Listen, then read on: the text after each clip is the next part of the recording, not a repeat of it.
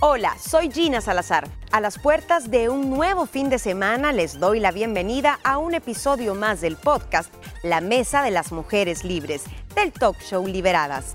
Este día conversaremos sobre el journaling, qué es y cómo nos beneficia.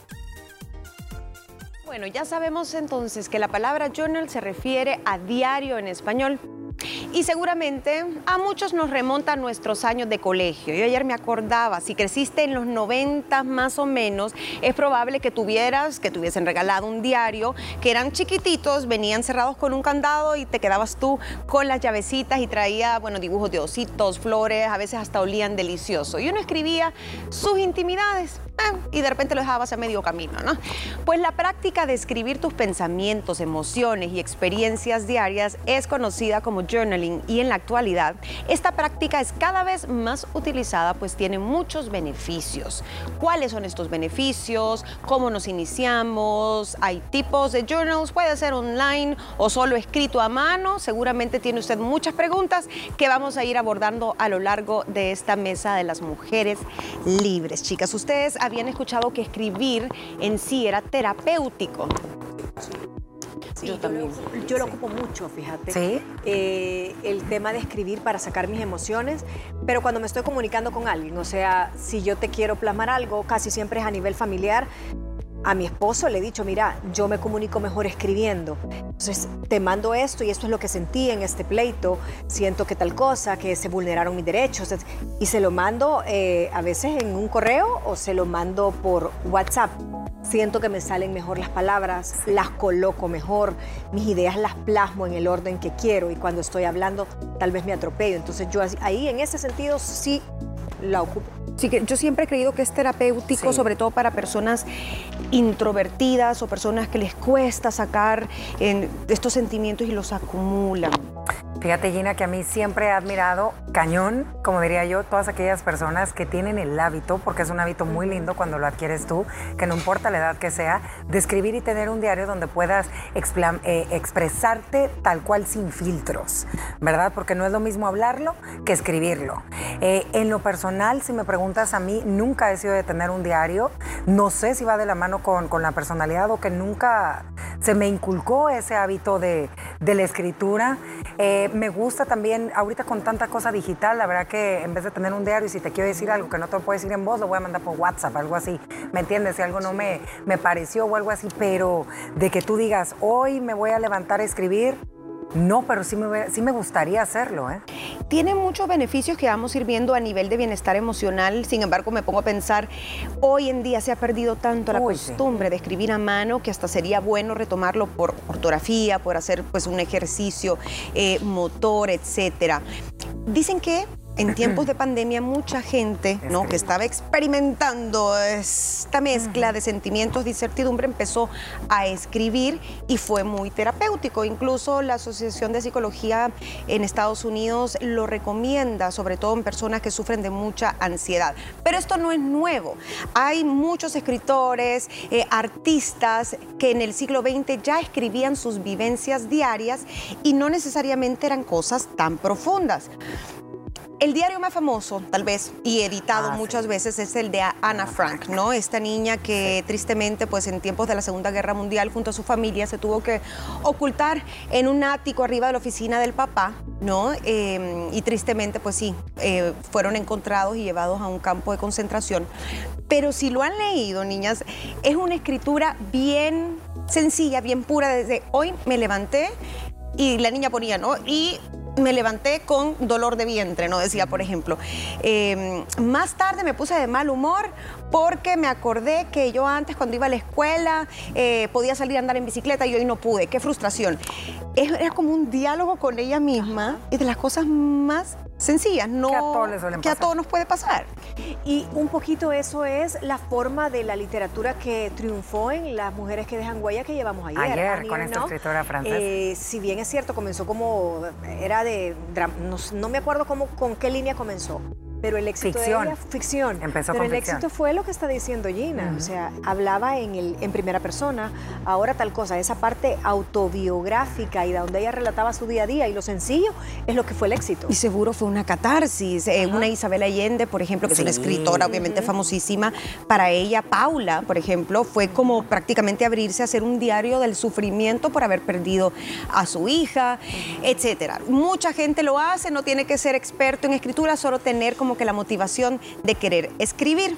Hablemos un poco de los beneficios a nivel emocional, a nivel eh, cognitivo, em, de relaciones interpersonales que puede tener el hecho de llevar un journal o un diario. Para mí sería que es una conversación profunda contigo misma. Mm, ¿Me entiendes? O sea, a la hora que tú estás escribiendo y plasmando tus emociones, ahí te das cuenta realmente cómo estás en ese momento de tu vida y realmente qué es lo que estás sintiendo dentro, porque a veces lo piensas y acuérdate que los pensamientos van, no se quedan. Entonces, cuando uno escribe, se queda plasmado ese momento, ya sea de sufrimiento, yo no sé por qué tiendo a relacionar, no sé si a ustedes les pasa lo mismo, que el tener que escribir un diario es porque uno no la está pasando bien. Así Ana Paulo tiene en la mente. No sé, como que yo no me veo y deberíamos de hacerlo, escribir un agradezco este día, ta, ta, ta, sino que hoy estoy triste porque me pasó y no sé por qué, yo lo relaciono de Verdad. Fíjate que yo, yo no, porque yo tuve eh, esa etapa de, de journalist en como mis 19, 20 años, cuando mi hija estaba bebé y quizás no tenía muchas cosas que hacer y llevaba como una especie de agenda buleteado. Ahora eh, vino a verme El Salvador mi hermana y mi mami. Ahora fuimos a cenar a tal lado y la niña fue la primera vez que le dimos queso, por decirte algo. Era como bullet de mi día. Y al final, ¿qué es lo que me lleva? Contestando la pregunta de Gina, ¿cuáles son los beneficios? El autoconocimiento es el primero. Porque si tú, eh, y eso no te lo da una escritura de un día, dos días, no. cuando tú regresas a leer tu diario y, y empezás a leerte los últimos seis meses, te das cuenta y puedes sacar un resumen y puedes buletear ¿Qué, está, ¿Cómo estabas tú? Puchica, qué triste estaba. ¿Cómo mencionaba a mi mascota? No sabía lo importante que era para mí porque aparece todos los días menciono algo de mi mascota. O qué triste me puse cuando pasó tal evento y después escribí con un tono de tristeza. Entonces te vas hacia atrás y creo que te empezás a conocer cuáles son las cosas que te marcan. Y segundo, y no menos importante, el estrés. Es un súper liberador de estrés. Un desahogo del estrés, de la ansiedad que muchas veces te pueden conducir a una depresión, ¿no? Entonces, autoconocimiento, desahogo, te ayuda a ser más organizado y más disciplinado porque el hecho de tener un horario, un lugar donde escribir, así sean 5, 10, 15 minutos, nos hace tener una rutina. Y luego vamos a ver que ciertos diarios, más allá de plasmar sentimientos, van como centrados en tus actividades de día a día. Mm. Y ahí puedes ir poniendo una que otra cosa si te gustó, si te fue mal, si te fue bien, pero está más centrado en ser como una especie de agenda. Mejora el orden, aunque no lo crean, fomenta la creatividad y la toma de buenas decisiones. Podemos descubrir comportamientos eh, dañinos o como lo decía la Moni, tal vez no sé, no sé por qué mencionaba tanto a mi mascota en esta etapa de mi vida, pero tal vez eh, te das cuenta volviendo atrás en ese diario que tenés una mala forma de aceptar la crítica o que reaccionás cuando alguien te lleva a la contraria. Yo creo que sí te ayuda al crecimiento personal y a mejorar tus relaciones. A veces decís lo que no te atreves a decirle a otra persona en su cara, pero te sirve de canalización. Ayuda a gestionar mejor tus emociones, te permite permite poner distancia a tus problemas. Es cierto, cuando uno empieza a escribir, porque no, no se haya, está desbordado, empezás a verlo como más de lejos, esa situación, y te vuelves más objetivo. Estás viéndolo desde afuera, estás viéndolo como que está desdoblada en una especie de 3D, como que tú estás, aquí estoy y este, este es el problema. Vamos a ver, voy a agarrar la ficha y cuál es, cuál es lo que me está pasando. Y creo que eso le ofrece una mejor gestión a la solución de ese problema. Definitivamente. Nos ayuda a estar más conscientes de lo que sucede alrededor y nos ayuda a ser más empáticos. Y decía, bueno, ¿cómo un diario me hace a mí ser más empática? Ya, si se te hace la costumbre de escribir, de repente vas a terminar poniendo, hoy fulanito, fulanita estaba serio, creo que tiene, no sé, problemas en su matrimonio, o no me gustó que no me llamara mi amiga Luisita el viernes como cada vez lo haces. Voy a llamarla para ver eh, si está pasando por un momento. Empezás a ser más observador y a ser más empático con los demás. Mira, la verdad que el tema de la escritura, yo tengo una persona eh, muy allegada a mí que ella escribe y dice que es la mejor catástasis que ha tenido en su vida, donde ha plasmado y dice, yo me di cuenta cómo era en mi juventud cómo cambié cuando fui madre por primera vez y cómo estoy actualmente con madre de adolescentes. Me dijo, a través de todo lo que he plasmado y escrito, Ana Pau. Me dijo, no tienes idea, pero me dijo, esta es una habilidad que se tiene que trabajar, me dijo, porque no todo el mundo puede crear ese hábito realmente de darte tu tiempo todos los, días de, todos los días de estar escribiendo. Fíjate que a mí ella me aconsejó una cosa y yo lo hice y lo he hecho una vez y lo voy a querer hacer otra vez. Espero volverlo a hacer. Eh, cuando va a comenzar un año, ¿verdad? Y estamos próximos a hacerlo, en una hoja blanca me dijo, ¿sabes qué, Ana Pau? Esto sirve como una terapia. Me dijo, si no eres tan buena como para escribir, porque cada quien canaliza sus emociones diferente, ¿verdad? Me dijo, escribe aquellas palabras, tú, o sea, que tú sepas que no te gustan de tu persona. Escríbelas. Ta, ta, ta. Las vas a leer y las vas a dejar guardadas en un cajón, me dijo. Las vas a sacar a la semana, las vas a leer, me dijo, y le vas a prender fueguito a eso, me dijo. Y eso te va a hacer como ah, liberarte. Lo hice y yo no sé si sirvo o no, pero se me hizo como, ahorita pensando que ya vamos a entrar a describir más los tipos de journaling, se me hizo pues a lo mejor y una idea buena para las que nos cuesta poder plasmar todas nuestras emociones, hacerlo de una manera más los sencilla. Coaches, los psicólogos utilizan estos diarios para eh, dejarles tarea, digamos, a sus pacientes. Les dicen, escriba sus emociones y luego léalas otra vez. Y, y la gente se va dando cuenta que va mejorando esa gestión emocional, que lo que dolía antes ya no duele tanto, pero la clave está en no ignorarlo, no hacerte el que no pasa nada, sino sacarlo y en esta ocasión hacerlo a través de la escritura. Finalmente, y me pareció un muy buen beneficio. Ayuda a evitar los pensamientos rumiantes y obsesivos. Cuando tenemos una preocupación dando vueltas que no nos deja, entre más tiempo la tenemos ahí, más grande se vuelve, como una avalancha. Entonces, al escribirla, vas a aprender a soltar un poco la ansiedad que te produce. Vamos a hacer una pausa. Al regresar vamos a hablar de los diferentes tipos de journaling porque no hay reglas. Aquí usted puede utilizar dibujos, puede utilizar colores, puede utilizar una página en blanco, lo que sea, hasta su computadora, pues para hacerlo. Ya volvemos. Estás escuchando el podcast La Mesa de las Mujeres Libres del talk show Liberadas. Ya regresamos. Seguimos platicando en esta mesa de mujeres libres este día viernes sobre la costumbre de tener un diario, lo que se conoce como journaling. Básicamente es escribir lo que se te viene a la mente, pensamientos, emociones, preocupaciones, metas, objetivos, deseos, esperanzas, lo que sea, con el fin de gestionar mejor tus emociones, de conocerte más y también de ser una persona más conectada con lo que sucede alrededor. Porque niñas, vivimos en un mundo que lo llaman el hustle culture, que es la cultura del ajetreo, de todo para allá, todo rápido, el tráfico, eh, trabajar, no, son 8, 10, 12 horas, el fin de semana también, que no nos damos tiempo para meditar, ni para hacer ejercicio y mucho menos para llevar un diario. Pero hay diferentes maneras de hacer un diario y las únicas recomendaciones generales son, bueno, que tenga papel o lápiz o un bolígrafo, em, que eche volar su imaginación y que no se presione, aunque lo ideal es hacerlo todos los días entre 5 y 15 minutos en un espacio tranquilo y en soledad. El primer tipo de journaling, yo creo, creo que así empiezan todos. La escritura libre, una hoja en blanco y, y, sentarte y decir, ok, ¿cómo me siento? Yo creo que ese es el paso más difícil.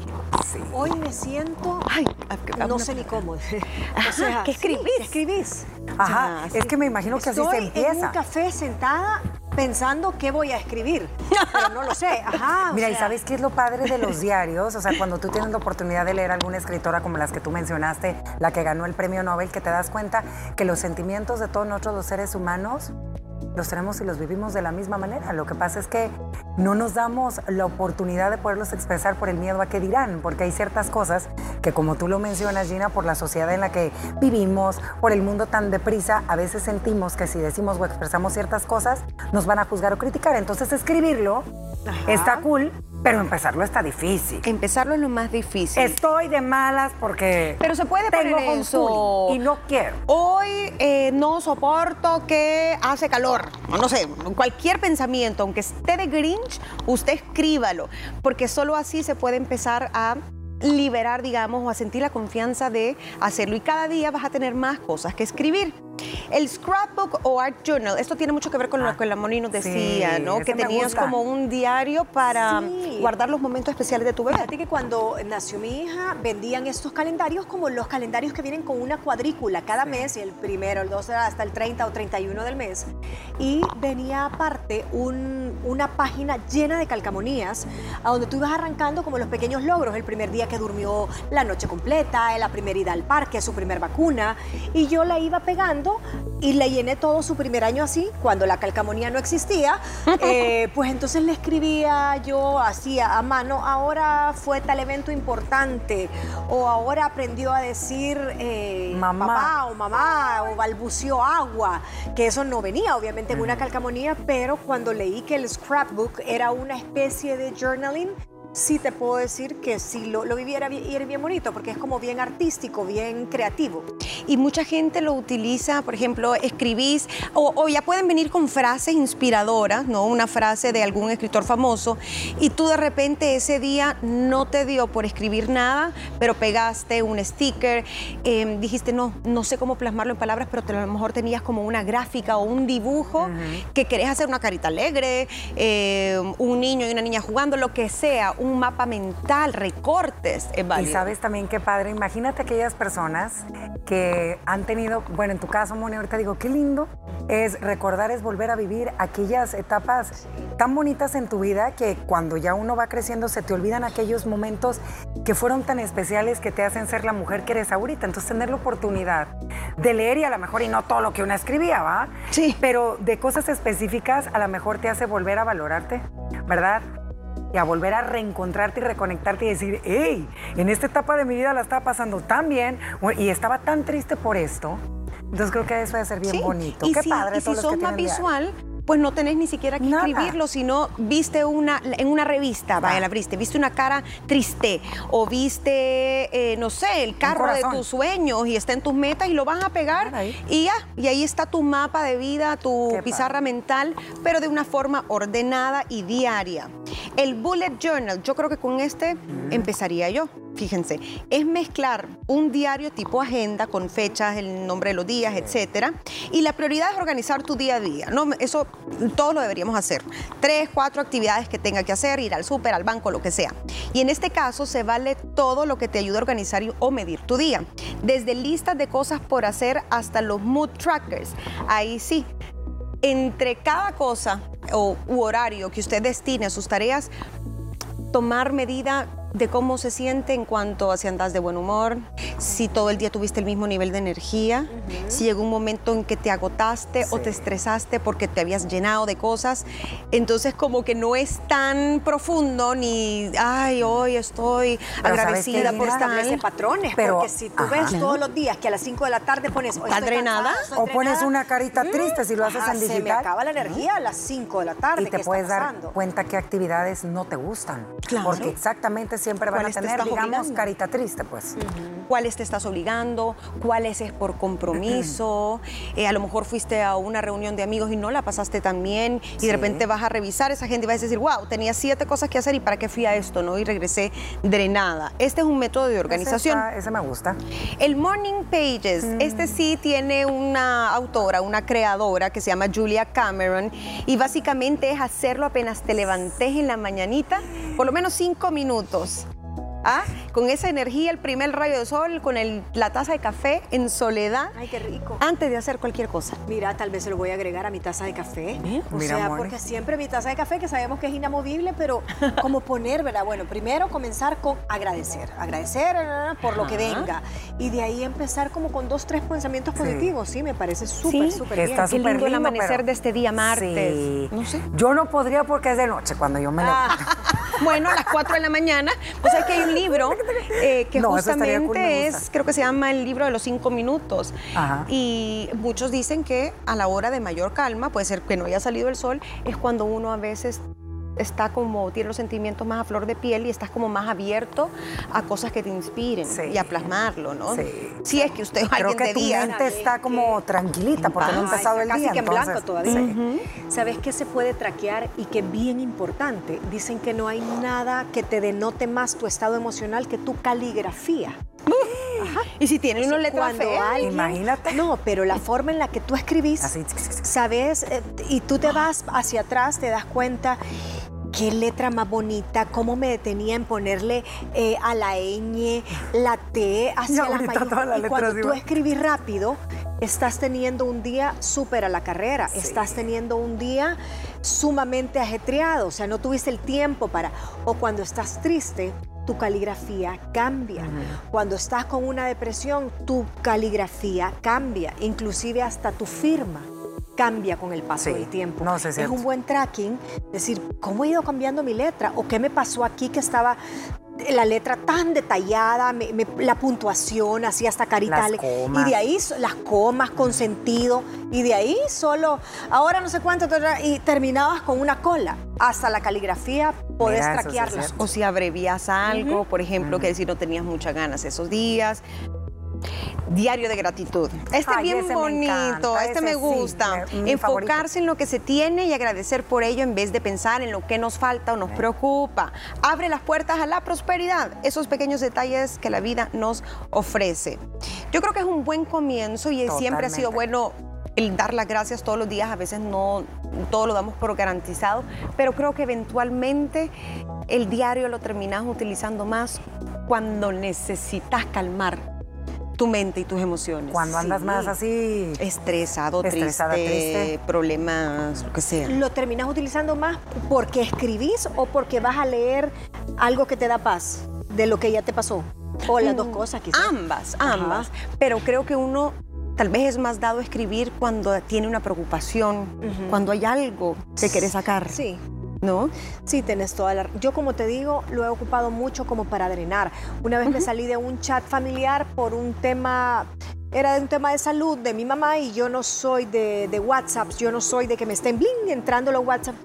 Y me salí, pero mi explicación sí fue no fue un audio, fue escrita para todos. Es, que, me duele mucho esto, me salgo por tales y tales razones, espero me comprendan, pero me sirvió de mucha catarsis el escribirlo. Primero lo puse en una computadora, me inspiro más, no sé por qué, en una compu que en el celular y de ahí solo le di copy-paste y lo mandé en, un WhatsApp y me funcionó mucho. No, y sabes que también eh, yo creo que en estos casos, mira, este tema es interesante, Gina, si se trata de poder plasmar nuestras emociones cuando uno está estresado, triste, te da una preocupación grande, el chiste es lo que escribes, volverlo a leer después para ver cómo estás, el antes y el ahora, ¿me entiendes? Para que de esa manera te pueda ayudar también a saber si te ha funcionado o no ese, ese tema de escribir. Yo me quedo con el agradecimiento, creo que es un, buen comienzo para todos aquellos que no tenemos un diario, de agradecer al menos tres cosas escritas, vaya,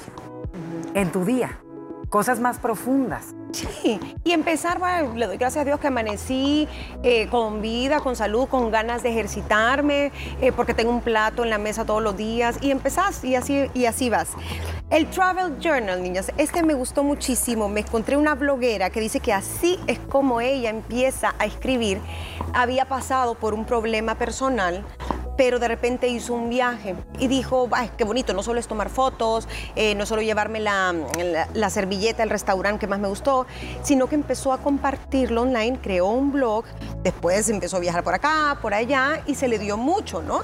Las experiencias, la comida que probaba y que para ella fue curativo que ella fue a terapias y todo, no había podido superar, si no estoy mal, había sido la pérdida de un hijo, de un embarazo. Eh, y se dedicó a escribir y ahora pues es una bloguera conocida de viajes, pero dijo cualquiera pudiera hacer esto con un paseo al mar, al campo. Mira, si no me, equivoco también Frida Kahlo, todo lo que escribe es desde, su dolor, desde las pérdidas que no pudo tener hijos, desde su operación de la columna, ella, ella se sanó muchas cosas, Frida Kahlo, a través de la escritura, igual no fue a través de una cuestión de un viaje, pero ambas estaban sanando un tema de una pérdida de un hijo. en el caso de Frida, que fue en los embarazos, me imagino que en el caso de esta bloguera sí ya había nacido. No, fue ah, embarazo. Ah, entonces una pérdida. la misma circunstancia. Es súper, súper terapéutico. Y a veces también, miren, recordar es volver a vivir, como tú decías, cuando vas de viaje. no solo son las fotos, sino que podés ir Lástima que ahora, al ser todo digital, te cuesta un poquito más, pero si, si lleváramos aquellos álbumes a donde pones la foto y pones abajo este día, cómo nos costó encontrar este restaurante y se me rompió el tacón del zapato y tuve que comprar unos te, hasta te empezás a reír sola y empezás a leerlo y generar endorfinas. Mira, no nos vayamos tan lejos. Ahorita que tú dices eh, lo de esta bloguera, ponte a analizar un poquito, ahorita que está tanto el tema de las redes sociales. Hay muchísimas cuentas en Instagram, también eh, en Facebook y en varias plataformas. Que, y es más, hasta las de nosotros, que tú te vas a ver lo que tú escribías hace tres años en el pie de la fotografía que tú ponías y a veces ahí estabas sacando las emociones y cómo te sentías en tu día. Yo sé que esto no es un diario, pero vendría siendo como una parte, ¿verdad?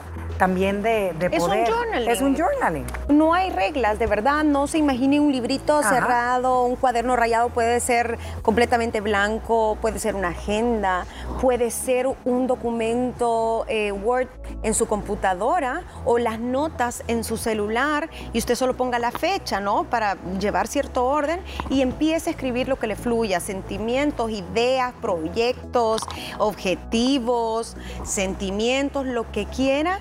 Y esto está comprobado que le va a ayudar por lo menos a estar más conectado con usted misma. ¿Por qué? Porque a veces nos olvidamos de quiénes somos, perdemos nuestra esencia y pequeñas cositas que tal vez tenemos ahí que no hemos resuelto, pues determinan nuestro día. Así que sea art, art journal, sea scrapbooking, sea página en blanco, escritura libre, diario de agradecimiento o el journal de sus viajes o paseos en el interior, intente hacerlo y nos cuenta.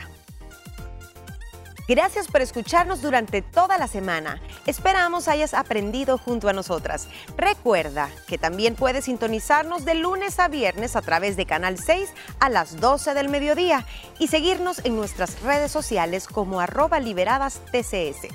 El próximo lunes traeremos para ti un nuevo episodio de nuestro podcast donde conversaremos sobre el duelo confuso. ¿Qué es y cómo sobrellevarlo?